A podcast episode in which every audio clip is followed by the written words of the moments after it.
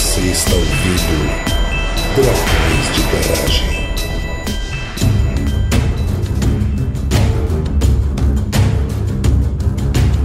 Estamos começando mais um episódio do Dragões de Garagem. Aqui de Viena é a Tabata e se tiver que tomar vacina, eu tomo porque eu descobri que eu tenho 16 doses da polio na minha carteirinha. Filha dos anos 90.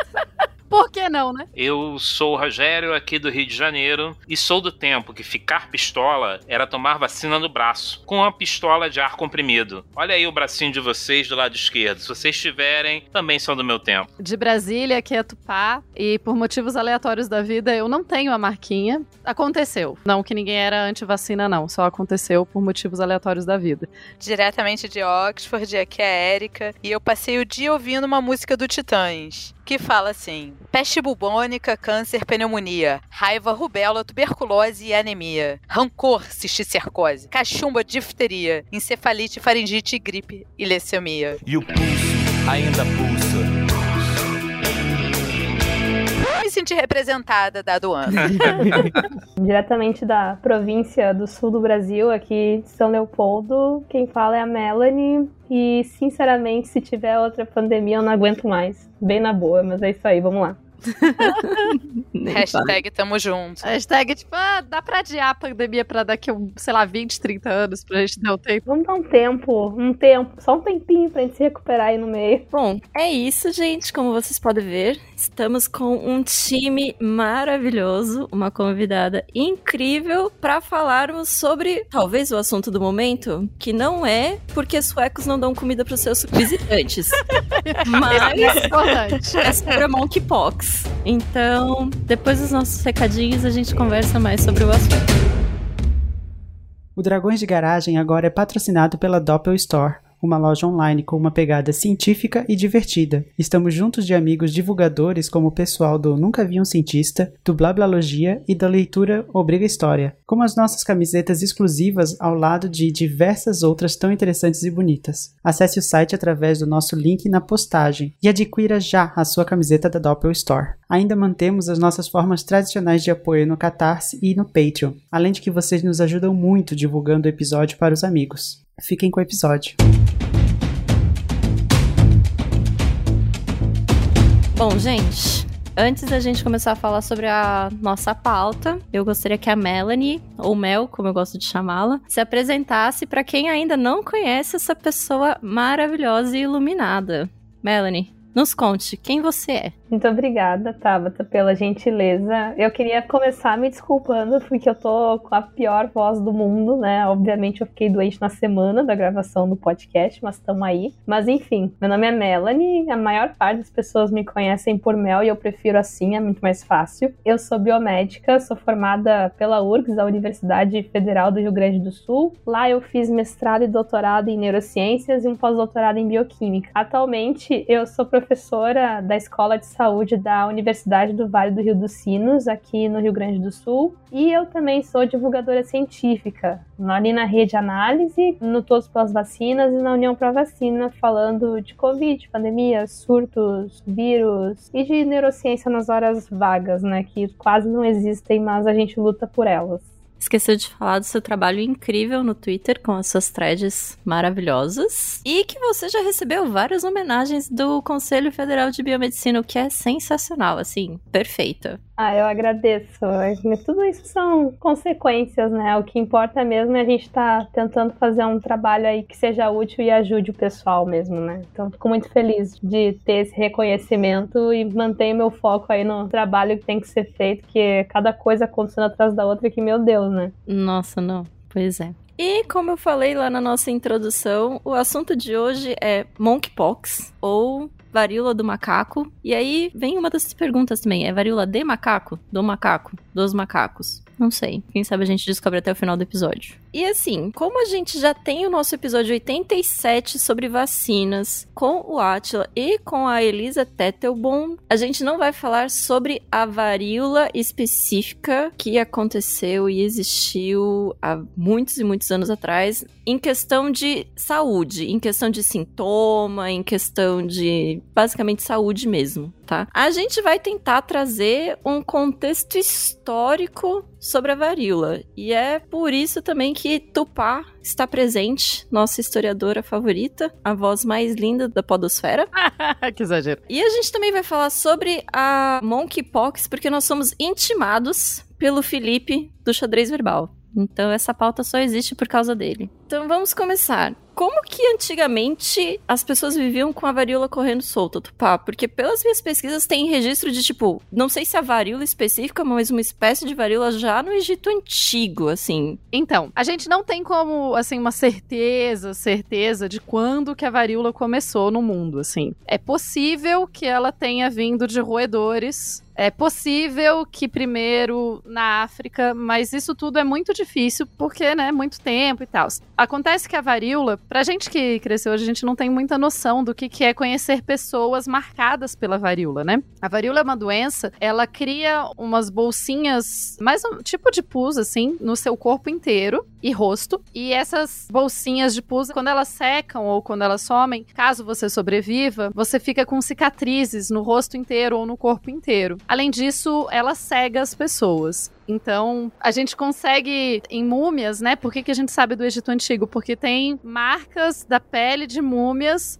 com cicatrizes de varíola. Então a gente consegue dizer que ali provavelmente aquela pessoa, né, sobreviveu à varíola. É incrível, é assim, a varíola ela matava cerca de 30% das pessoas que ela infectava. É muito, muito alto, especialmente se a gente comparar agora com o Covid, que a gente já viu uma mortandade absurda e a mortalidade dela é bem menor. A varíola foi uma doença que acompanhou a história da humanidade por muito tempo, assim. Algumas estimativas dizem que a varíola matou possivelmente só no século XX cerca de 300 milhões de pessoas. E, tipo, é muito, né? E talvez, assim, uns 500 milhões de pessoas nos últimos 100 anos que ela existiu. Enfim, tem pelo menos seis reis europeus que morreram de varíola. E a varíola, como outras pandemias, ela funcionava exatamente assim: vinha em ondas, em regiões. Claro que, como a gente não tinha viagem por avião, então essas ondas de varíola acabavam demorando um pouco mais para se espalhar. Mas ainda assim, você tem ondas de varíola confinadas a alguma região. As pessoas, claro, já conheciam um pouco a ideia de quarentena, já se conhecia várias dessas coisas, só não se sabia tanto como tratar. E a partir daí você vai ter, então, a gente pode dizer que, especialmente na Europa, que foi o lugar que a varíola ficou meio que incubada, assim, né? Que foi o lugar principal onde a varíola ficou, entre aspas, guardada durante a Idade Média. A varíola, ela ia e voltava. A gente tem alguns relatos, né? De alguns bispos e algumas coisas.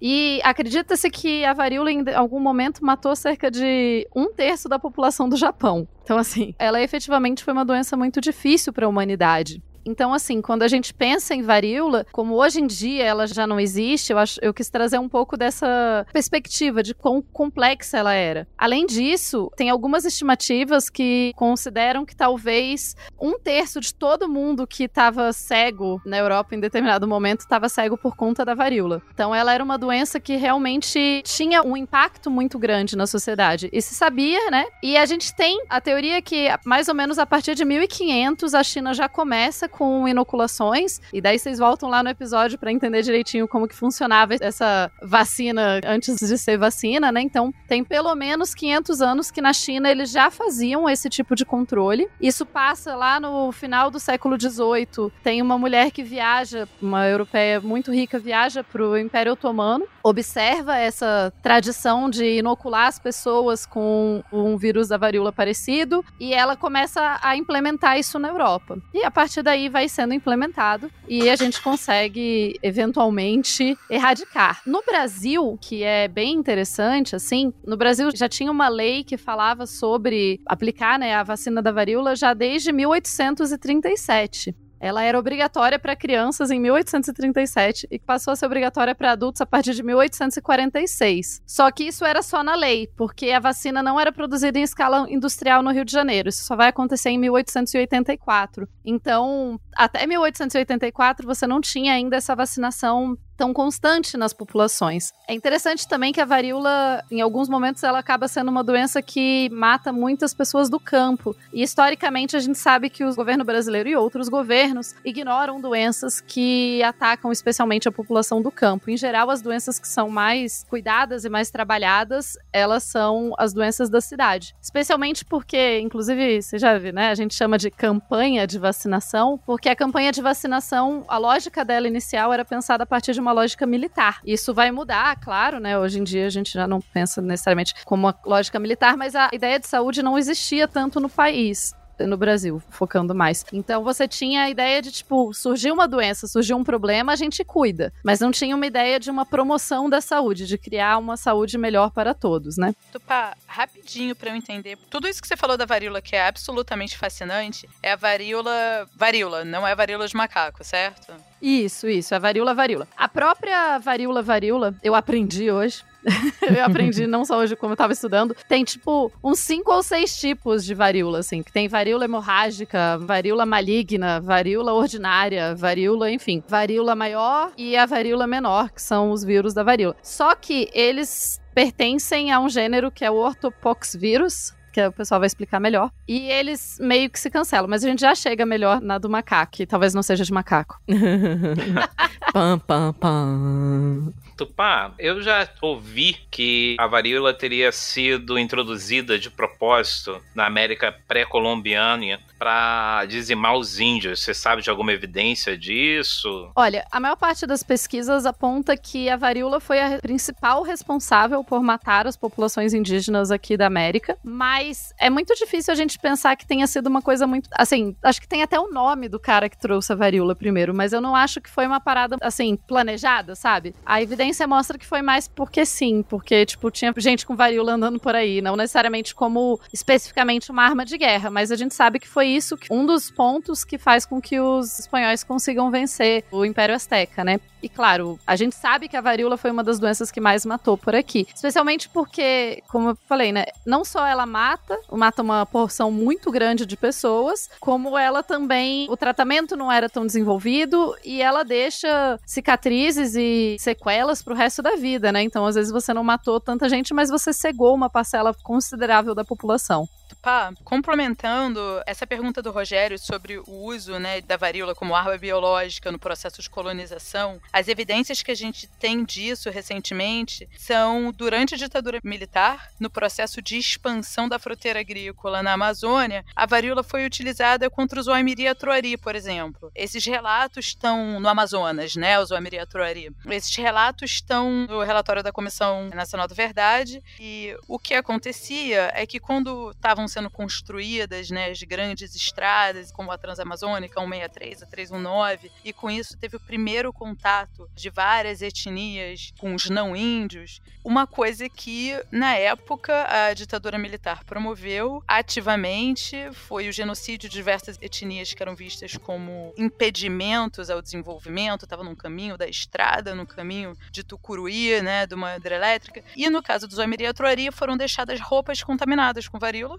perto de aldeias, porque os Oemiri e a Troari eram conhecidos como sendo uma etnia super braba. Eles já tinham contato com não indígenas, né, porque estão bem perto de Manaus, que é uma colonização bem antiga. Eram conhecidos como índios brabos, muito violentos, etc. E se tinha um medo, inclusive durante o processo de atração das frentes de atração da FUNAI, teve servidores que da época não era FUNAI, era o Serviço de Proteção Indígena, a USPI, que foram assassinados pelos Oemiri e a Troari. Então os militares começaram a deixar roupas contaminadas com varíola perto das aldeias como uma forma de então eliminar os Wamiri Esse é uma etnia que hoje em dia tem relato, também tem relato de uso de agente laranja contra eles. A gente não sabe se foi usado contra outros povos durante a ditadura militar. Então, na história recente da colonização do Brasil, na década de 60 e de 70, aí sim foi utilizado. Esses relatos, eu sei que a gente não tem tanto, mas como a minha mãe trabalhava com povos indígenas, eu andava com ela quando eu era criança, eram relatos que eu ouvia de vários outros povos também. Não só das roupas jogadas, como das cercas eletrificadas e também catapora, enfim. Então dá pra ver que se lá atrás não foi intencional, nos anos 60 e 70 foi. Complicado. Eu vou voltar um pouquinho no tempo antes da época da ditadura, porque uma coisa que me chamou atenção, Tupá, no que você falou, é na questão das campanhas de vacinação, que você disse que muitas vezes, e isso é real, o poder do Estado se importa muito mais quando as coisas acontecem nas cidades do que no campo. E aí isso me traz na mente o caso da revolta da vacina, né? Porque isso aconteceu no Rio de Janeiro, certo? Isso. A revolta da vacina é muito interessante porque ela lembra muita coisa que a gente está vivendo, inclusive. A revolta da vacina, ela aconteceu em 1904, então lembra que eu comentei, né, que a vacina de varíola era obrigatória já em 1837, depois 40 e tal, mas isso não acontecia. E o Oswaldo Cruz consegue passar uma lei para que a vacina seja obrigatória e que ela seja obrigatória no sentido de pessoas entrarem na sua casa e te agarrarem à força e te vacinarem. E na época, vamos dizer que a campanha de divulgação não foi das melhores, né? Assim, então você tinha jornais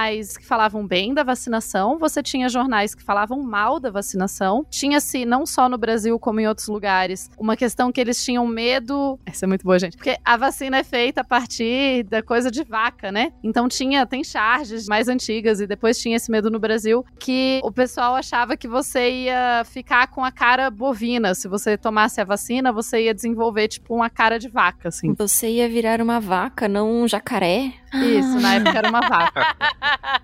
tinha essa, você podia virar uma vaca, não um jacaré. E tinha-se, assim, publicavam no jornal mesmo, caso, ah, não, porque não sei quem morreu, porque a vacina. Ficava toda essa história. Bastante o que a gente chama hoje de fake news não é de hoje, né? Isso sempre aconteceu. E teve uma falha muito grande no governo, porque que aconteceu? Nesse mesmo período, o Rio de Janeiro estava sendo transformado, tinha uma revolução urbana no Rio de Janeiro, que foi feita, como de costume, em cima da vida das pessoas com menos dinheiro, né? Então, o que que acontecia? O centro do Rio de Janeiro tinha muitos cortiços, que eram áreas que as pessoas viviam, prédios, enfim, que as pessoas viviam com péssimas condições de vida, péssimas condições de vida. Mas era o que dava para pagar. E o governo falou: "Não, não dá pra galera viver assim. Qual a solução? Construir lugares melhores para as pessoas morarem?" Né? Por quê, né? Por que eles fariam isso? Derruba tudo, expulsa as pessoas. Então, já tava antes da vacina passar a ser obrigatória, já tinha uma truculência muito grande. A cidade já tava muito mexida, né? Porque imagina que você podia sair de casa de manhã para trabalhar e quando você voltava, sua casa foi derrubada. E, tipo, problema seu, que você não tem mais nada. Porque o governo quer passar uma avenida bonita aqui e quer acabar com os cortiços no meio da cidade. Então você imagina que junta isso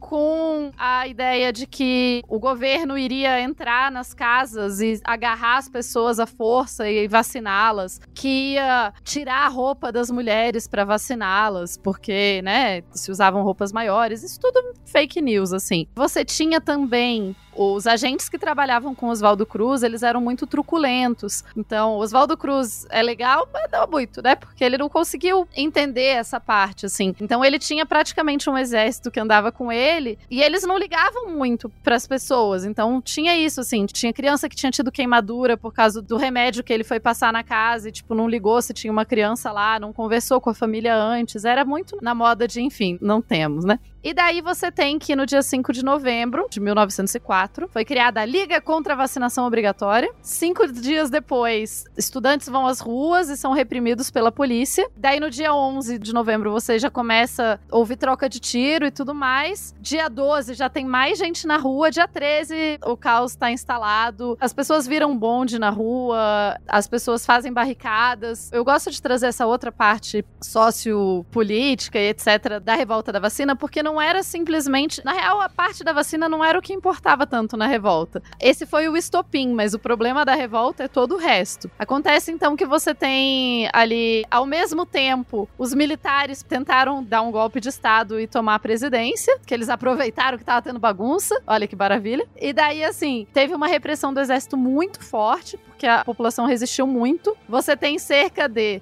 945 pessoas presas. Dessas, 461 pessoas são deportadas para outras regiões do país. 110 pessoas ficaram feridas e 30 mortos. Então, foi muito ruim e acabou que a vacina obrigatória, eles tiraram a lei da vacina obrigatória, o que na verdade saiu todo mundo perdendo, né? Acaba sendo desastroso isso. Só mais tarde, em 1908, o Rio é atingido por uma epidemia de varíola que é conhecida como a mais violenta da história só então as pessoas vão se vacinar de verdade, né? Eu, eu, vejo a revolta da vacina muito como uma falha do governo. Se tivesse um governo um pouquinho mais decente, qualquer semelhança com a realidade não é semelhança, você podia ter tido uma campanha muito mais efetiva, né? Perfeito. Assim, não perfeito, porque não foi legal, mas obrigado. Por nada, dispõe.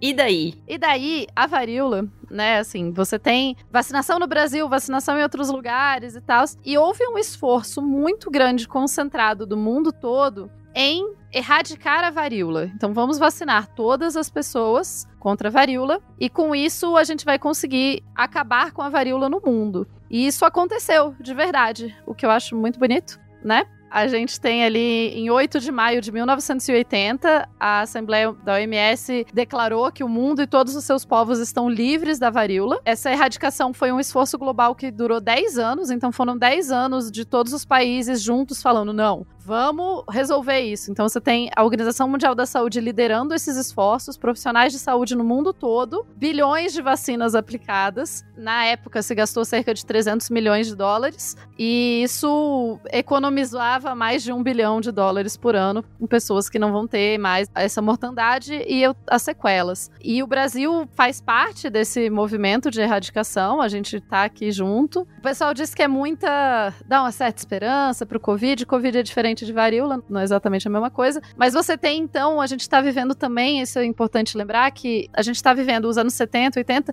a Guerra Fria. Então você tem uma coisa que acaba unindo a humanidade mesmo com a Guerra Fria, mesmo com as outras coisas coisas, todos os países se unem para lutar contra essa questão da varíola. E você tem daí um equilíbrio de poder em que você tem algumas amostras de varíola guardadas em alguns lugares. Inclusive, a última pessoa oficialmente a morrer de varíola no mundo foi uma fotógrafa e desenhista que morava em Birmingham. Eu passava todo dia do lado do lugar onde ela estava quando ela foi infectada. Ela fazia desenho científico e ninguém sabe exatamente como a varíola saiu do laboratório e chegou nela. Ela estava na sala de cima e ela morreu de varíola, né? Ela é a última pessoa a efetivamente morrer de varíola no mundo e também vai mudar, esse caso é um dos casos que muda muito as regras de como que as amostras vão ser guardadas em laboratório e tudo mais. Se vocês quiserem saber exatamente mais sobre essa questão de armazenamento de vírus em laboratório e como que vírus pode escapar, tem um episódio do Xadrez Verbal que o Atila conta de causos do gênero. Eu depois vou colocar no link dos comentários qual episódio exatamente que é, porque realmente essa questão de você armazenar vírus que são letais para a população, para caso um novo surto aconteça ou para você continuar desenvolvendo pesquisas, desenvolvendo medicamentos e vacinas para uma possível mutação do vírus e ele volte a aparecer, é super importante.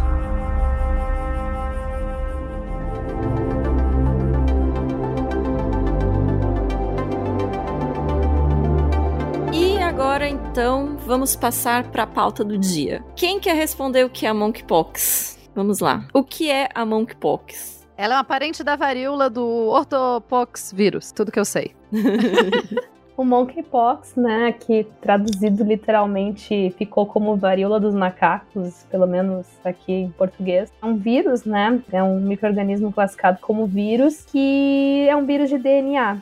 É diferente, por exemplo, do SARS-CoV-2, que a gente vem falando bastante, porque afinal estamos numa pandemia de SARS-CoV-2, né? O SARS-CoV-2 é vírus de RNA, enquanto que então o monkeypox é de DNA. E é exatamente isso, ele pertence ao gênero dos orthopox vírus, né? E a varíola humana também pertence a esse gênero, além de outros vírus relacionados, né? E dentro dessa questão, eu acho que é importante a gente ressaltar, né? Assim, de cara, falando sobre o monkeypox, que ele foi inicialmente descoberto em macacos e acho que muito do nome deve ter vindo por causa disso, mas os macacos não são os principais animais em que essa transmissão que a gente viu nos surtos mais recentes dessa doença, né? Sim, teve outros momentos de surto de monkeypox que a gente pode falar depois, mas enfim, eles não foram os principais atores disso, né? Então acaba ficando um pouco injusto assim com os macacos, né? Porque eles não são quem realmente, né, tá sendo o maior atuante nessa transmissão. E sim, provavelmente roedores, outros tipos de animais que vão ter uma proximidade muito maior conosco, né? Então acho que pra gente começar é importante definir ele dessas formas, né, e fazer justiça aos macaquinhos, né? Por favor, não machuquem os macacos por causa do monkeypox vírus, né?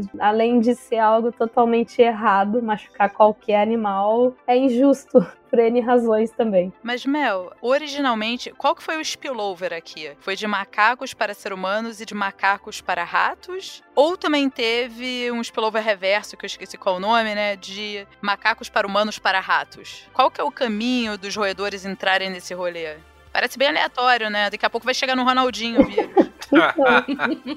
Eu não vou saber te dizer exatamente como é que foi esse momento assim de pulo para espécie, mas o que eu percebi assim, analisando alguns trabalhos, especialmente alguns trabalhos do surto que teve ali na Nigéria, nos Estados Unidos principalmente, né, é que os roedores tiveram um papel importante, né? Então, é possível, né, que eles possam ter sido um intermediário nessa história é possível também que daqui a pouco eu não li muito sobre essa documentação de spillover reverso, mas acho que isso é uma possibilidade que deve ser investigada também. Mas o que eu consegui reunir assim nesse curto espaço de tempo de conhecimento é que os roedores tiveram uma participação importante, especialmente ali no surto que aconteceu nos Estados Unidos, né? Em 2003, mais ou menos. Então é algo para a gente ficar ligado, né? Essa transmissão de animal para humano é super relevante, né? Mas também a gente tem que considerar que possam haver outras reservas biológicas, outros animais que a gente ainda pode não estar tá vendo, né? Então essa vigilância é super importante. É, perfeito. Já que a gente já comentou sobre essa transmissão animal-humano, como que a monkeypox ela é transmitida agora que a gente está tendo essa transmissão comunitária humano-humano? Então, essa é uma pergunta super relevante, né? Afinal, está acontecendo uma transmissão de humano para humano, então é importante que ela seja bem documentada e estudada. O que a gente sabe até o momento, assim, de uma forma bastante geral, é que existem alguns caminhos que esse vírus pode se transmitir. As gotículas é um deles. Inclusive, se a gente for olhar as últimas recomendações da Anvisa, a gente pode observar que há uma recomendação, né, reforçando a máscara nos aeroportos e nas aeronaves para tentar, né, evitar essa possível via de transmissão. Mas a gente também vê que o contato prolongado pode também ser uma via bastante importante. Esse contato prolongado ele pode se dar de várias formas. A gente pode, a partir de contatos, por exemplo, com objetos que possam estar infectados. Então aí tem que tomar bastante cuidado, por exemplo, com roupas de cama, objetos que foram manipulados por uma pessoa que estava infectada, que está infectada, né? Então tem que tomar cuidado com isso. E também está se considerando né, o possível papel da transmissão a partir do contato sexual. E isso está sendo bastante investigado, né? E com um cuidado muito grande, porque a gente sabe que, infelizmente, tem muitas pessoas que usam isso para estigmatizar outras pessoas, o que é algo completamente errado. Então, eu prefiro colocar de uma forma geral, assim, essa questão do contato sexual, porque além de estar sendo muito bem investigado, pode ser uma possível via também em que, a partir desse contato mais permanente, mais duradouro, mais duradouro no sentido de tempo, assim, né? Um contato que é mais prolongado, essa é a palavra correta. O vírus pode estar se transmitindo, né? Eu tenho acompanhado o perfil da OMS, né? E eles têm feito, que nem eles estavam fazendo com a Covid, de toda semana uma live falando sobre atualizações e respondendo perguntas das pessoas agora sobre a monkeypox. Então eles estão tentando fazer semanal, já teve duas semanas. Uma preocupação deles é justamente em questão de ambientes familiares, né? Porque, de novo, é um contato prolongado, como você mesmo disse. Então, eles estão focando bastante nessa comunicação de cuidados com contatos prolongados dentro de casas ou ambientes de trabalho, evitar compartilhar utensílios do dia a dia, então talheres, copos também para evitar esse contato, algum objeto que possa estar infectado pra gente no serviço de saúde é fundamental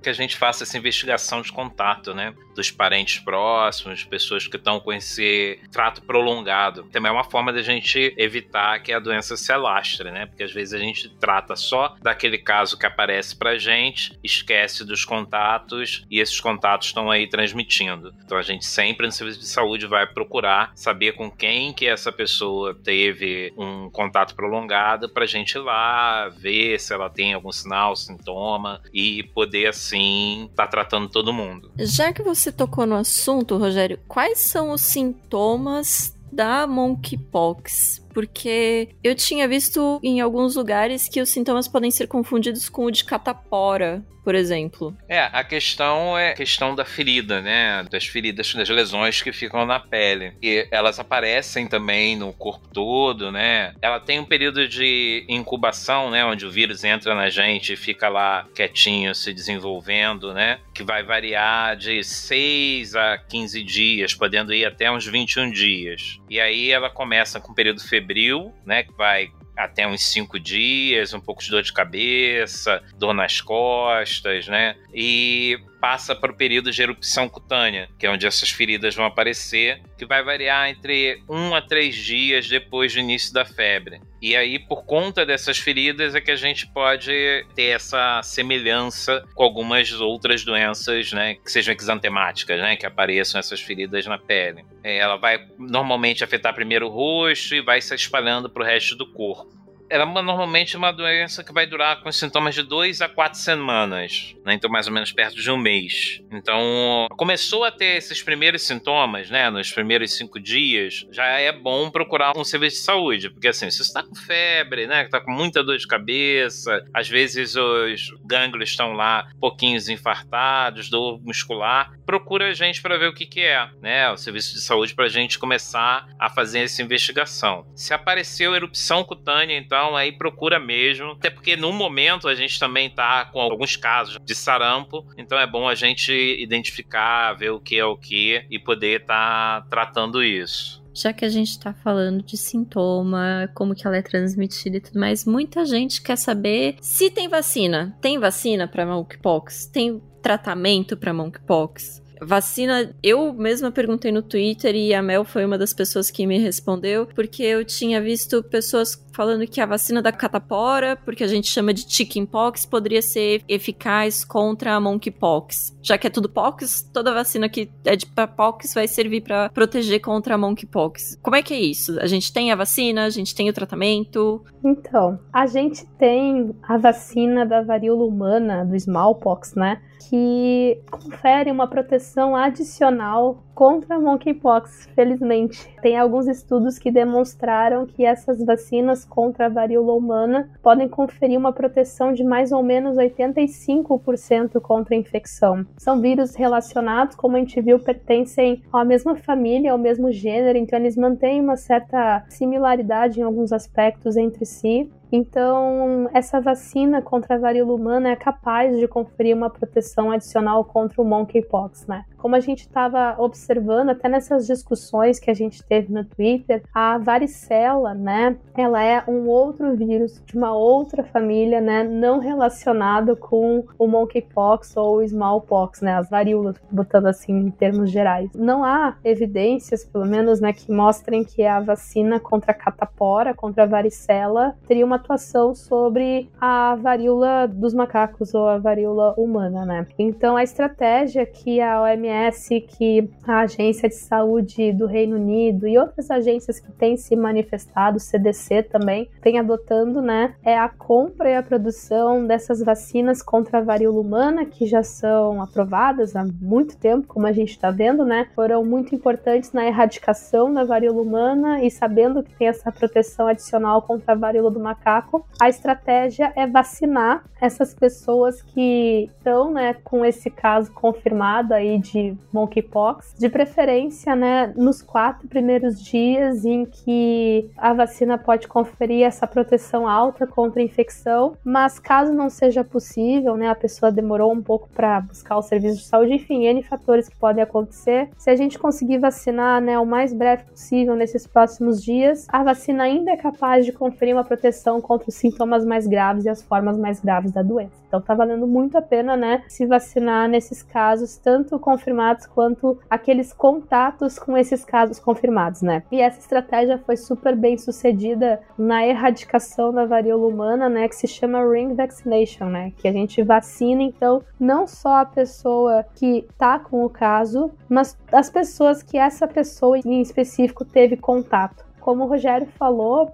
o período de incubação, né, o tempo entre a infecção e a manifestação dos sintomas pode ser grande, né, diferente da COVID-19, que é algo super mais rápido comparado com o monkeypox. Então, a pessoa pode estar transmitindo, né, durante esse período, por isso que é importante fazer a vigilância dos contatos e atrás desses contatos para poder oferecer também essa proteção contra a infecção, contra as manifestações mais severas e que também deve ajudar a diminuir também esse potencial transmissível. Já que a vacina ela vai ser por motivos óbvios de que a gente não tem tanta vacina para smallpox ou mesmo uma vacina específica para monkeypox sendo produzida em larga escala. Essas vacinas vão ficar, entre aspas, limitadas, mas eu não gosto da palavra limitadas, mas direcionadas para esse círculo de contatos das pessoas que estão em contato com uma pessoa contaminada ou para os profissionais da saúde que têm que tratar desses casos de pessoas infectadas. Quais são os cuidados preventivos que a gente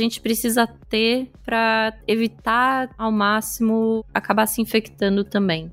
Nesse primeiro momento, né, o que eu observei de recomendações desses lugares onde estão tendo mais casos é essa estratégia, né, de vacinar os contatos próximos dos confirmados e das pessoas que de fato se expuseram, né. Há uma discussão aqui no país, né, especialmente ali nas agências relacionadas ao, enfim, dos profissionais relacionados ao PNI e tudo mais, de como isso vai se dar no Brasil, né, se a gente vai recolocar essa vacina aí numa campanha de vacinação ou se vai ser orientado para esses casos relacionados ao contato ou à exposição ou risco de exposição, ou daqui a pouco se vai ser para uma população mais vulnerável também, né, algo um pouco mais ampliado. Então isso ainda está em discussão, né? Foi formado pelo Ministério da Saúde uma comissão, por assim dizer, especial, onde existem uh, alguns profissionais já trabalhando especificamente nesse monitoramento e na estratégia contra o monkeypox. Então acho que nos próximas semanas, nos próximos dias, talvez a gente já tenha, né, um pouco mais de informação sobre essa estratégia aqui no país, dado que nós temos três casos suspeitos, né? Já acho que é um em, no Ceará, um em Santa Catarina e um aqui no Rio Grande do Sul. E são três casos suspeitos, né? Ainda não se confirmaram, pelo menos até o o presente momento. Então, acho que em breve a gente deve ter mais informações sobre isso, mas o que a gente está vendo a fazer lá fora é algo mais orientado para esse círculo aí de contatos ou de riscos, né, de uma exposição maior. Fora isso, a gente já está no embalo da máscara, né? Ou deveria estar, a gente mantém, né, o uso da máscara por conta dessa possível transmissão por gotículas. A questão de você estar tá sempre, se tiver contato com secreção, sangue, né, tá fazendo a higiene é, nos hospitais, né, ou no serviço de saúde em geral, que os profissionais de saúde também tomem todas as medidas né, necessárias para evitar o contato com essas secreções, com sangue e fazer higiene adequada.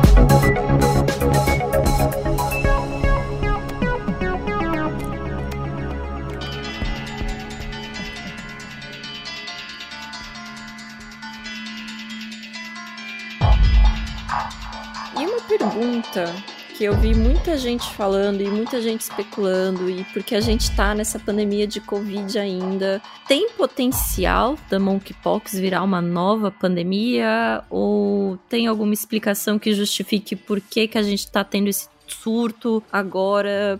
Porque essa doença a gente já conhece desde a década de 70. A gente já teve pequenos surtos, a gente tem pequenos relatos de que houve pessoas contaminadas nos últimos 40, 50 anos, mas nada tão grande assim. Então, a gente consegue dizer o que aconteceu agora para tantas pessoas estarem apresentando a doença? Eu queria só complementar rapidinho e perguntar se não é que a gente tá doidão num pós-pandemia trocando muito fluido, é isso que levou a esse monkeypox estar tá bombando. É séria a minha pergunta. Eu não sei onde você tem andado lá na Amazônia, hein? Fiquei preocupado agora. Eu gostei que onde ela tem andado já é pós-pandemia. É. cobras e aranhas, é, acompanhei. Bom, em relação a isso da transmissão, né, porque que ela tá acontecendo agora e tudo mais, existe uma série de hipóteses, né, tentando entender o que pode estar acontecendo em relação a isso, né? Uma das coisas é que se a gente pegar o relato da Tupá, mesmo da parte histórica, a gente consegue perceber que tem um tempão que a gente não vacina contra a varíola humana. Porque o que, que acontece, né? Depois que foi declarada a erradicação, naquele momento super especial, assim, que a Tupá falou, a gente deixou de vacinar em muitos locais, acho que todos os locais, não vou saber. Cientista tem uma coisa, né, com todos, sempre, nunca, né? Então vou botar a maior parte aí, né? Que daí fica. Pra garantir, pra, pra garantir, garantir que né? tá. Tem uma aversão, assim, a essas palavras, mas enfim. Então, muitos lugares deixaram de vacinar porque não precisava mais, saiu do PNI, inclusive, né? Então tem uma geração aí, para dizer o mínimo, de pessoas que nunca receberam essa vacina, né? Eu mesma tava olhando o que eu tenho aqui salvo de vacinação da infância e não tem registro de vacina contra a varíola, por exemplo, né? Pensando nisso, né, talvez essa questão de populações mais suscetíveis possa estar contribuindo, então essa suscetibilidade ao vírus, desde a sua erradicação pode ser um fator, mas isso sozinho, né, não nos ajuda a entender totalmente, porque para a infecção acontecer, as pessoas têm que se expor, né? As pessoas estão se expondo mais, o que está acontecendo? E aí entra um segundo fator, né? Que casa um pouco com a discussão que a gente está tendo, que é a mobilidade. Essa mobilidade pode estar gerando esses eventos de exposição, né? Que se somado à suscetibilidade cria aí um caminho, né? Mais fácil, por assim dizer, que o vírus pode se propagar. Então, essa mobilidade pode ser um fator, né? A gente está vindo de uma saída aí de várias restrições e tudo mais. Isso pode estar propiciando. Mas eu queria adicionar um terceiro fator que, apesar dele não estar tá sendo diretamente discutido, eu acho que ele permeia essa discussão de por que estamos e estaremos vendo mais surtos ou mais vírus assim aparecendo nas notícias, né? Que eu acho que é uma coisa que vale a pena a gente discutir, né? Que é o efeito que a gente está tendo sobre os ecossistemas, sobre as mudanças climáticas e como isso age sobre a dinâmica e as relações ecológicas que podem acabar propiciando com que esses encontros aconteçam com mais frequência. Então, essas mudanças climáticas, essas mudanças assim nos habitats onde esses animais se encontram, né? Seja pela ação direta assim do homem no sentido da gente ir lá e acabar tirando, reduzindo o habitat de algum animal, ou por também uma ação direta do homem sobre essa crise climática e tal, mas daí fazendo com que esses animais migrem de um local para o outro. Enfim, isso pode estar de alguma forma aproximando essas espécies selvagens ou espécies que em geral a gente não tinha uma proximidade tão grande e criando essas pontes aí, né, esses momentos onde essa exposição pode acontecer. Então vejam que a gente não tem um único fator que explica esse momento. Na verdade, a gente ainda precisa entender muito por que, que esse momento está acontecendo agora. Mas esses dois que eu elenquei e esse terceiro que acho que permeia um pouco o que nós estamos vendo e veremos daqui para frente, não específico para o monkeypox, mas para aquilo que nós podemos passar a ver daqui em diante, né? Podem ser uma das razões. Então é muito importante que a gente entenda, né, o que, que pode estar acontecendo. E tenha também a serenidade de entender que muitas vezes, né, um momento de exposição onde essa pessoa que se expôs, seja pelo acaso que for, né, o azar que deu de, sei lá, se expor naquele momento, se essa pessoa transmite para uma outra que é suscetível, que vai então repassar, né, um vírus aí que tem um período de incubação longo, e se a gente não tiver uma vigilância adequada, a gente pode estar tá deixando de ver muitos inícios aí de possíveis surtos. Então a grande questão que fica é sabendo que nosso futuro não tão distante reserva aí possíveis momentos de exposição para vírus e outros agentes infecciosos, a gente precisa investir em vigilância para tentar pegar esses fenômenos o mais rápido possível, né, e evitar esse alastramento, né, transmissão desses agentes infecciosos, porque vai ser muito mais barato, tanto em termos de saúde, economia, impacto na sociedade, se a gente evitar algo grande do que a gente ter que lidar com isso depois. Perfeito. Acho que o que você pontuou é muito importante. Se a gente tiver uma vigilância muito boa, como a própria OMS tem recomendado, como o próprio CDC tem recomendado, a gente muito provavelmente consegue evitar que vire uma nova pandemia. E mesmo com toda essa vigilância, o fato de que esse vírus ele não é igual ao SARS-CoV, ele tem uma taxa de mutação muito menor que o SARS-CoV, também indica que dificilmente ele possa virar uma pandemia. Mas a gente não consegue garantir 100% de que não vai virar pandemia, certo? Eu acho que pelo fato, né, de a gente saber que essa transmissão de humano para humano não é algo tão facilitado, mas a gente não pode incorrer no erro de subestimar ela, até porque ela está acontecendo, né? Os casos estão crescendo numa velocidade significativa em alguns lugares. A gente não pode subestimar, mas, né, a gente precisa também considerar que é um vírus que tem uma dinâmica bem diferente do SARS-CoV-2, que essa transmissão humano para humano, ela precisa de mais elementos, de um tempo maior de contato, né, para acontecer. Então, a OMS, né, e outras agências classificam isso como um risco moderado, assim. É um risco, assim, é uma coisa que tem o potencial de fazer esses surtos, né? Daqui a pouco a gente pode estar vendo alguma epidemia, mas para ganhar a dimensão de uma pandemia, não necessariamente vai ser algo assim, tipo, ah, com certeza vai acontecer. Eu acho, assim, eu tenho uma visão muito conservadora sobre isso, porque eu acho que a gente não deve subestimar o potencial de uma doença, de um agente infeccioso,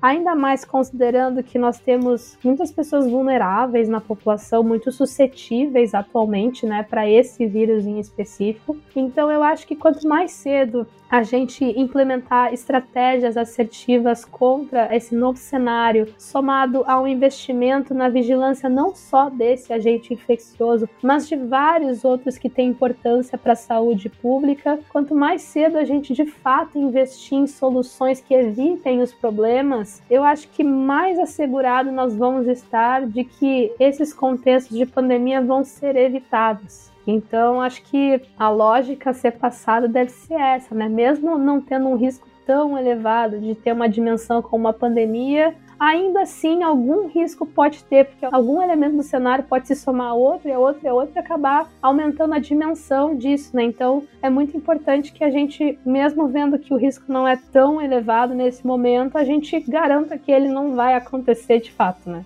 Melanie, seguindo tua colocação, eu tava aqui pensando, né? A gente tá talvez saindo, né? E agora que eu tô na Inglaterra, talvez a gente esteja saindo da pandemia com um número de casos mais baixos desde o início da pandemia aqui na Inglaterra. E isso significa que o sistema de vigilância também foi aprimorado aqui, né? E eu tava lendo que nos últimos anos teve surtos pequenos de varíola dos macacos, principalmente vindo através de pessoas que estavam na Nigéria, principalmente, chegavam aqui, depois estavam contaminadas, contaminavam os familiares, o surto era contido, beleza. Mas com a Covid, a gente teve esse aprimoramento do sistema de vigilância, já que era essencial durante essa pandemia. Será que o que a gente está vendo agora não é, na verdade, surtos que sempre aconteceram e eram negligenciados ou é, mal identificados e que agora estão sendo detectados pelo avanço nos sistemas de monitoramento dos diversos países? Eu ia comentar esse ponto, eu acho que tu foi assim cirúrgica no ponto. A gente pode também ver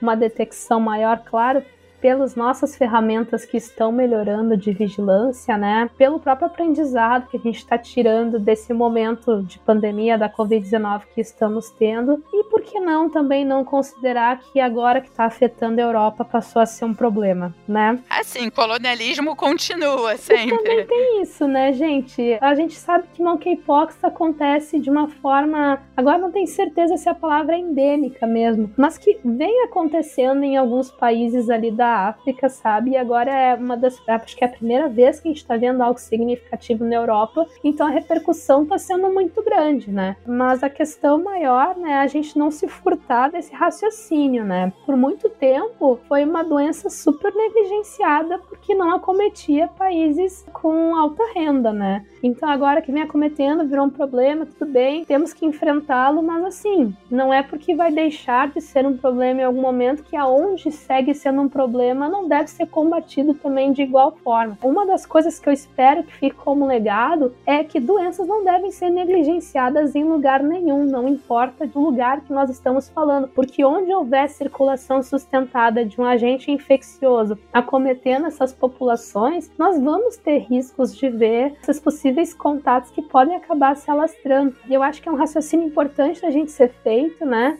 E que não desmerece o momento atual, claro que não, ele deve ser enfrentado, até porque ele tem toda uma preocupação moderada aí sobre ele, mas é um negócio que está acontecendo há muito tempo em outros lugares e, sinceramente, eu particularmente não ouvia ninguém falar sobre isso, da minha bolha e tudo mais, estão tirando todos esses vieses, né, mas não era uma coisa que a gente ouvia assim, né, falar muito. Então, eu concordo contigo sobre as ferramentas, mas acho também que tem um pouco, né, de onde está acontecendo o problema agora, sabe? A gente está quase terminando das perguntas que eu havia planejado para a gente discutir sobre o assunto. E uma coisa que foi muito debatida no Twitter, porque, gente, desculpa, mas eu só acompanho o Twitter, não acompanho o Facebook. E Instagram quase não fala disso, pelo menos o meu Instagram não fala muito disso, porque eu procuro usar o Instagram para ver vídeos de balé e polidense. É a comunicação sobre a monkeypox. E muita gente criticando e falando que a OMS e o CDC não aprenderam com a comunicação da AIDS na década de 80 e que eles estão repetindo o mesmo erro porque eles estão estigmatizando a comunidade LGBTQIA+ por estarem ressaltando muito o fato de que a monkeypox está sendo encontrada em comunidades de homens que fazem sexo com homens. Vocês têm alguma coisa a dizer a respeito disso? Porque a única resposta que eu tenho foi assistindo, como eu disse, a live dessa semana da OMS, em que o Andy Seale que é conselheiro da OMS sobre AIDS, hepatite e doenças sexualmente transmissíveis, ele deu a justificativa dele, mas eu vou esperar vocês comentarem para eu poder falar a resposta que ele deu sobre essa questão. Eu vou começar então, até porque eu puxei um pouco essa brasa na hora que eu tava falando da transmissão sexual, né, com a questão de estigmatizar grupos, né? Eu acho isso extremamente danoso, né? A gente, como colocou agora, precisamos ter aprendido algo com HIV, né, com a AIDS. Então, eu acho que não é porque se está vendo, por exemplo, neste primeiro momento que em algum grupo está acontecendo com mais frequência que deve ser estigmatizado esse grupo, sabe? Isso pode acontecer em qualquer tipo de relação sexual sem proteção, né? Não importa a orientação dos envolvidos, sabe? Então eu particularmente sou muito contra esse tipo de estigmatização, esse tipo de preconceito que eu li muito, especialmente em comentários da gringa, assim, sobre esse fenômeno, né? Até porque como está acontecendo com uma frequência maior em países do exterior, a gente acaba né, vendo a repercussão também nesses lugares. E eu peço muito encarecidamente assim para a gente ter cuidado ao tratar desse assunto, né? Para não errar os mesmos erros que a gente já errou do passado. Concordo plenamente. E se a gente vê que a via de transmissão é principalmente por via aérea ou por contato, eu acho que até então todo mundo respira, todo mundo anda, todo mundo acaba eventualmente tendo contato com o outro. Somente se entra no metrô e no trem aqui do Rio de Janeiro. Então não tem por que a gente fazer esse tipo de estigma, né? De aprender com isso. Foi muito danoso na década de 1980, então não podemos repetir o erro agora. Então, assistindo a live que a OMS fez no dia 30 de maio, como eu disse, o Andy Seale, ele é conselheiro da OMS sobre AIDS, hepatite e doenças sexualmente transmissíveis. Fizeram essa pergunta sobre por que uma comunicação direcionada especialmente para homens que fazem sexo com homens. E eu achei que ele foi muito evasivo na resposta dele, porque ele disse que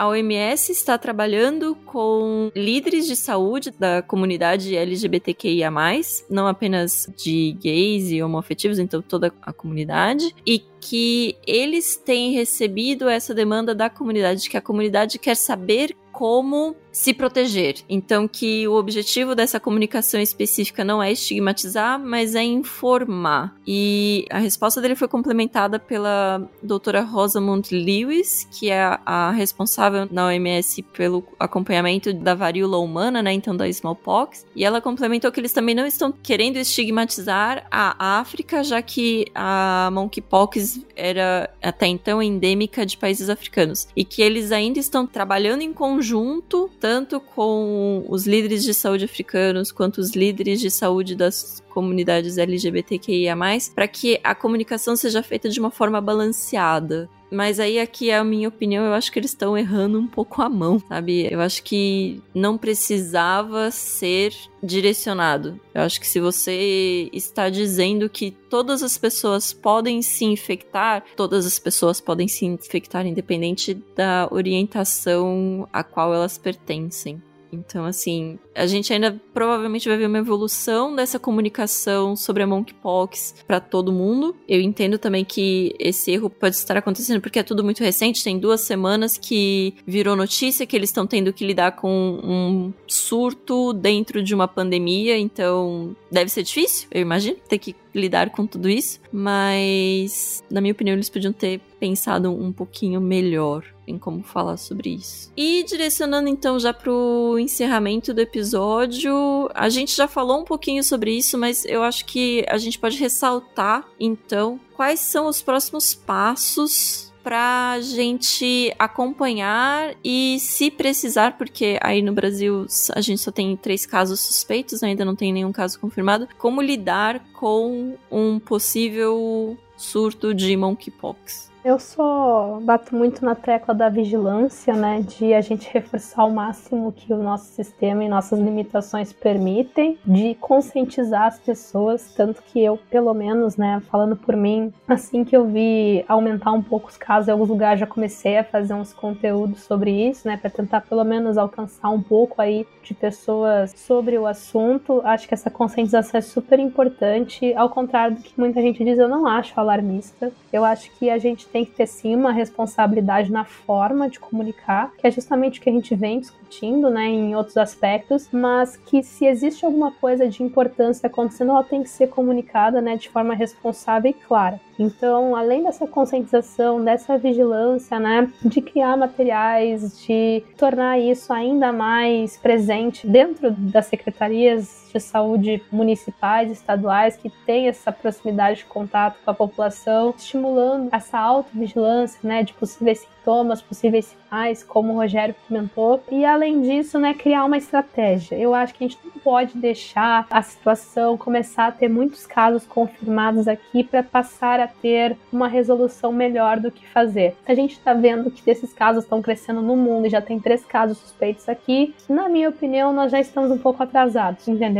Acho que sabendo que tem vacina, sabendo que tem opções terapêuticas, essa estratégia precisa ser delineada e compartilhada, né, publicado o mais rápido possível, para que na medida em que os casos forem se confirmando, a gente já poder ter uma estratégia a ser seguida. E se essa estratégia envolver uma abrangência maior nessa vacinação, não só dos contatos, por exemplo, e das pessoas próximas a esses casos confirmados ou suspeitos, mas também a gente resolver fazer uma vacinação de pessoas mais vulneráveis ou, enfim, de um público-alvo maior ou menor, que isso seja estipulado, né, o mais rápido possível, para a gente novamente, né, tentar evitar a situação mais complicada, né? Então eu sou muito dessa linha, assim, acho que evitar sempre vai ser melhor do que ter que resolver aquela situação ali que pode tomar uma dimensão imensa. Concordo plenamente. Normalmente são as equipes de atenção primária, né? Equipes saúde da família ou dos postos de saúde que vão fazer essa vigilância na maioria dos municípios. Então é importante também que a população, de certa forma, abra suas portas, né? Porque às vezes a gente tenta tenta fazer vigilância para outras doenças e agravos e nem sempre a gente é recebido. A gente entende que em alguns lugares, né, a violência tá grande, nem todo mundo, é, principalmente em grandes centros, conhecem todos os profissionais, mas se a pessoa tá lá, né, credenciada, com seu crachá, procura saber direitinho se a pessoa realmente é do serviço de saúde e aceite a visita, as perguntas, porque a vigilância é fundamental para que a gente possa estar tá eliminando, né, o contágio de um monte de doenças, inclusive da monkeypox. Então, gente, é isso. Eu acho que o papo foi excelente. Eu acho que a gente conseguiu cobrir as principais dúvidas e perguntas e questões que a gente tem visto surgir nas redes sociais e nas conversas com as pessoas. Se a gente tiver novas atualizações, novas é, informações, fiquem de olho nas nossas redes sociais, que a gente provavelmente vai estar postando essas atualizações. Acompanhem a Mel, que ela com certeza, ela com certeza vai estar falando sobre isso. Não tenham dúvidas. Com certeza. Queria agradecer, Mel, você por ter aceitado o convite de estar aqui conosco nessa gravação. Eu acho que foi excelente, a sua contribuição foi incrível. E se você quiser fazer um jabá do seu trabalho de novo, falar sobre tudo que você faz ou alguma consideração final, o microfone é seu. Muito obrigada pela oportunidade. Eu acompanho o podcast, então para mim é uma realização pessoal poder estar aqui contribuindo, né? Então fico muito feliz e queria agradecer esse espaço que vocês estão dando para mim, que vocês sempre dão para cientistas, divulgadores científicos, né? Meu jabá é justamente agradecendo o trabalho de vocês, pedindo pro pessoal compartilhar esse episódio e o podcast para várias pessoas, porque é muito massa, né? É uma forma de consumir ciência divertida, descontraída. Então, a gente tem mais é que estimular que essas coisas boas cheguem ainda mais longe. E quem quiser acompanhar o meu trabalho, né? É só me seguir ali no Twitter. É meio ruim soletrar o meu arroba, até porque ele não faz muito sentido. Mas é arroba M-E-L-L-Z-I-L-A-N-D, Melzilante. Assim, né? Se o pessoal puder deixar escrito na descrição. Vai estar linkado na descrição do episódio. Beleza, então não se assustem caso minha dicção tenha falhado miseravelmente. Vai estar na descrição. Mas convido também para quem tiver a fim de conhecer um pouco o meu trabalho, né? E se gostar, seguir, compartilhar, vou ficar muito feliz, né? E lá a gente também está sempre divulgando outras pessoas, então essa cadeia aí de conexões é muito valiosa e a gente tem mais aqui um crescer junto com o outro, né? Então fica aí meus jabás. Muito obrigada. Obrigada, Mel. Obrigada, gente, por ter participado dessa gravação. Eu espero que eu tenha sido uma boa host. Não votem para eu voltar de ser host, gente, porque eu fiquei muito nervosa. e é isso, gente. Muito obrigada por terem ouvido esse episódio e até a próxima. Beijinhos, até mais. Tchau, tchau. Obrigada.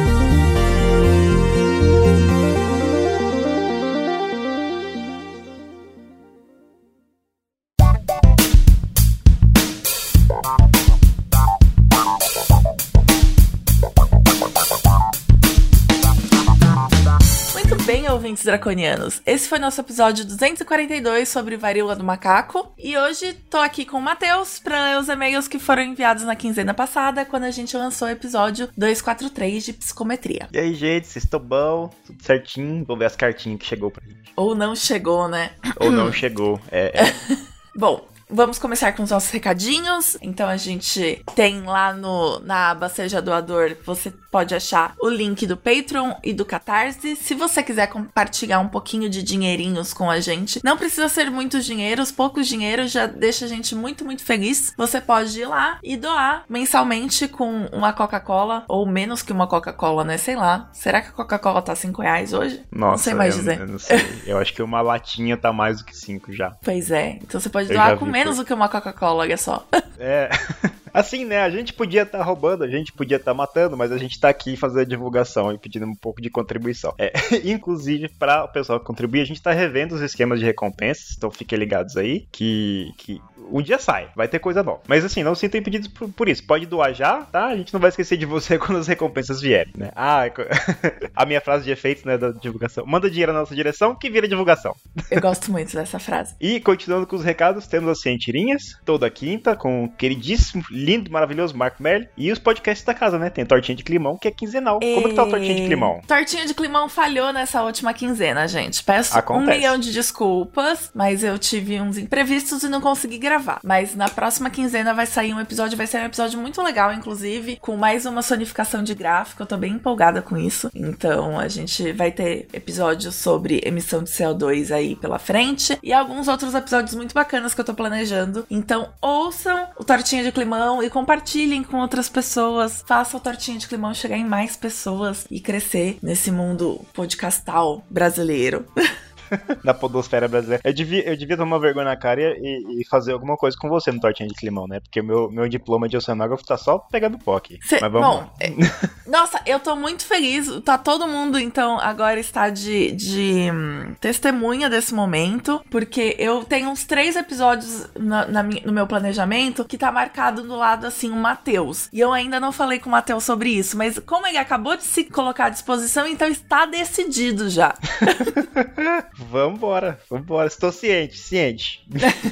Além disso, o nosso Notícias da Garagem tá em ato por tempo indeterminado, mas todos os vídeos ainda estão lá se vocês quiserem ver no nosso YouTube. E se você quiser contar pra gente alguma coisa que você tenha publicado, dissertação, artigo, tese, você pode mandar um e-mail para contato@dragõesdegaragem.com. A gente pode fazer isso talvez virar um episódio ou talvez virar um Notícia da Garagem no futuro quando a gente voltar desse ato. E não deixe de fortalecer a comunidade de divulgação científica em podcast. Hoje eu tenho duas recomendações especiais para fazer. Eu vou fazer de novo a recomendação do Meandros Podcast, que é um, um podcast que fala de ciência com política de uma forma muitíssimo competente. É do nosso queridíssimo Luciano Queiroz. E eu vou fazer uma outra propaganda. Esse semestre eu tive a honra de dar a disciplina de oficina de podcast e ciência no rádio do Amerec, que é uma especialização em comunicação pública da ciência da UFMG. Bom, eu fiz o que eu achei que uma disciplina chamada oficina de podcast deveria fazer.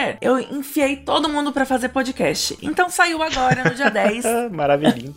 Um podcast dessa turma, que é um podcast sobre a minera... a- o garimpo de ouro no Rio Madeira. Tá interessantíssimo. São oito episódios, a temporada tá inteira já online. Você pode procurar Amerec Podcast. Que aluninhos dedicados. Pois é, nossa, super dedicados e tá muito legal. Tem vários tipos de, de narrativas diferentes, tem inclusive um audiodrama. Então eu acho que vale muito a pena vocês ouvirem. É bastante interessante, eu acho que adiciona um pouquinho mais de conhecimento aí pra gente sobre um tema que é super, super importante. Nossa, que maneiro. Muito da hora, muito da hora. Eu, eu posso fazer uma recomendação que não tem nada a ver? É- Claro. É, que você falou do, do, do Meandros, né? É, sobre ciência e política e tal. Eu tenho ouvido muito uma banda que eu tô achando da hora pra caramba e eu queria recomendar. Então, já que eu tô aqui, né? Ninguém. se, se- se alguém reclamar, vai ter que vir bater em mim, então tudo certo. É, Cara, a banda chama Black Pantera. Você já ouviu? Já ouviu falar? Nunca. É muito legal. Estou É- nesse momento. é muito bacana, eles são, eles são de Minas. Pô, eu, eu não vou, eu não vou tentar chutar qualquer cidade, porque eu vou errar. Mas eu tenho um chute, mas eu não, não quero passar essa vergonha. Os meninos são de Minas, eles são muito legais, eu gosto muito do, do som deles, assim. E as letras têm bastante é, coisas sobre, sobre, como que eu posso dizer assim? Crítica social foda, assim, sabe? bem desse jeito, assim. É bem maneiro. Então escuta aí, Black Pantera. Tem tudo quanto é streaming dessas coisas aí. É bem maneiro. Eu vou, eu, eu certamente vou ouvir, já anotei aqui. É bem legal, é bem legal. E, e- e continuando aqui, né, na nossa lista de novos mecenas, não tivemos nossos novos mecenas na última quinzena, triste, chateado. Mas a gente entende, Brasil 2022, né? Acontece, acontece, é a vida. E e-mails, também não tivemos e-mails. Agora eu fiquei mais triste ainda, porque, poxa, gente, o e-mail não custa nada, manda um e-mail pra gente, manda uma cartinha, por favor. É, a gente fica tão feliz com cartinhas. Vocês... De verdade, quando eu falo isso, eu acho que as pessoas duvidam, mas realmente a gente fica muito feliz com as cartinhas. A gente fica tudo bobo, emocionado, babando em cima delas. É bem. A gente fica lá falando assim, nossa, que legal, veio a mensagem do fulano, que bacana, pessoal gostou do episódio, não gostou, tem sugestão, a gente tem que pedir desculpa, vamos pedir desculpa. E olha, além dos e-mails, você pode mandar mensagem no bot do Telegram. E essa Bot quinzena a gente. Quem que fez esse bot maravilhoso, Maria? Eu não sei.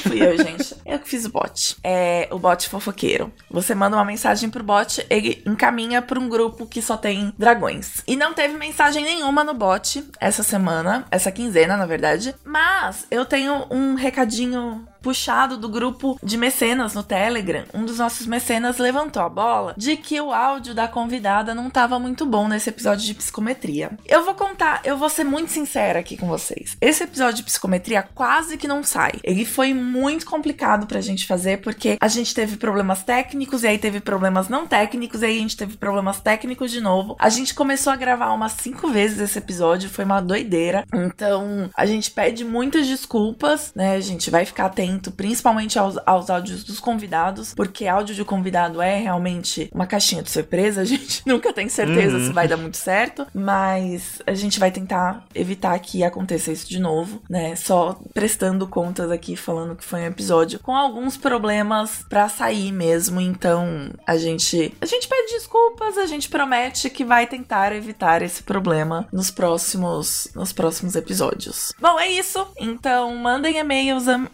recadinhos no bot, deixem a gente feliz, porque hum, a gente é carente. É isso. A gente é mais carente de feedback do que de dinheiros. Então, se você tá sem dinheiros pra colaborar com o Dragões de Garagem e você quer muito colaborar com a felicidade desses dragõezinhos, manda uma mensagem pra gente, nem que seja pra reclamar. A gente gosta também de mensagem pra reclamar. A gente gosta de atenção, é isso. Pode mandar de qualquer coisa, de qualquer coisa. Tem o, o Juan, que é um dos nossos ouvintes, né? Ele tava jogando videogame esses dias e ele, ele trabalha comigo, né? Ele mandou mensagem, falou assim, ó, cara, tô jogando videogame ouvindo dragões aqui, tá você lendo, lendo recado aqui. Eu falei, pô, maneiro. É, essas coisas realmente deixam a gente feliz. E eu vou aproveitar que quando eu não- faço toda essa propaganda no Tortinha, porque o Tortinha é muito curto, e ouçam o Tortinha de Climão também, compartilhem o Tortinha de Climão, ele é um podcast que é bem pequenininho, ele ainda tá crescendo e a gente precisa de mais ouvintes. Espalhem a palavra. É, é, inclusive porque o tema é muito, muito importante. E nas nossas redes sociais, pessoal, curta a gente por lá. No Facebook, a gente tá no facebook.com barra dragões de garagem. No Instagram é arroba dragões de garagem. E o Twitter é um pouquinho diferente, é twitter.com barra dragões garagem, sem o D, dragões garagem. Assinem e avaliem nosso feed lá no iTunes, no Castbox, no WeCast, no Podcast Addict, no Google Podcast, no Spotify, onde quer que você receba e escute seus podcasts. E, mais uma vez, lembrando, nos mandem e-mails, manda cartinha no contato arroba dragõesdegaragem.com. Os nossos, se você quiser olhar a gente no Twitter, né, os nossos são arroba dragõesgaragem, pro dragões, arroba maideia, mamá, e o meu é arroba Matheus Cortez. Ótimo. Até mais. Muito obrigada. Música